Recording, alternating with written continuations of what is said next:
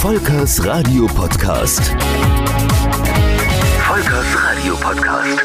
Ich bin Volker Pietsch und gerade geht es hier im Podcast gerade so um die Entstehungsgeschichte von Antenne Mainz, wie das Ganze im Vorfeld lief, bis es zum eigentlichen Sendestart kam. Über die zu früh gesendete Pressemitteilung und die Verschiebung der Lizenzierung hatte ich das letzte Mal gesprochen.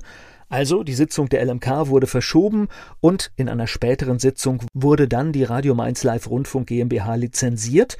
Die unterlegene Radio Mainz GmbH, die hat gegen die Entscheidung beim Verwaltungsgericht geklagt. Das zuständige Verwaltungsgericht Neustadt hatte dann im Juli den Eilantrag der Radio Mainz GmbH abgelehnt.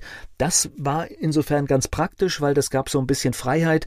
Das heißt, man konnte die Studios aufbauen, man konnte alles für den Sendestart vorbereiten. Allerdings gibt es dann immer noch das Hauptsacheverfahren, in dem alles geprüft wird. Und das heißt, eine kleine Unsicherheit war dann immer noch im Raum, auch wenn das Gericht zu diesem Zeitpunkt geschrieben hat, die Auswahlentscheidung der LMK würde voraussichtlich auch in einem Hauptsacheverfahren als rechtmäßig angesehen. Wir haben also den ganzen Aufbau gestartet und alles immer mit dieser Rechtsunsicherheit, die im Raum stand. Studios waren fertig, alles lief, Testprogramm und dann kam am 29. September die schöne Nachricht, die von der Radio Mainz GmbH erhobenen Einwendungen hält allerdings auch der zweite Senat des Oberverwaltungsgerichts unter Vorsitz des Präsidenten des Oberverwaltungsgerichts, Professor Dr. Karl Friedrich Meyer, für unbegründet und hat die Beschwerde der Radio Mainz GmbH daher mit Beschluss vom 29. September 2011 abgelehnt und die Kosten der ganzen Geschichte musste die Radio Mainz GmbH tragen.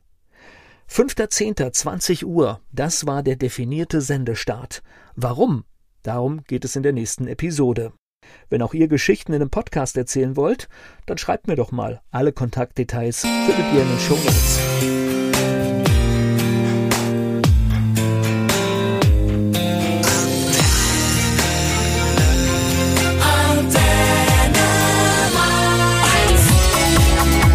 Volkers Radio Podcast.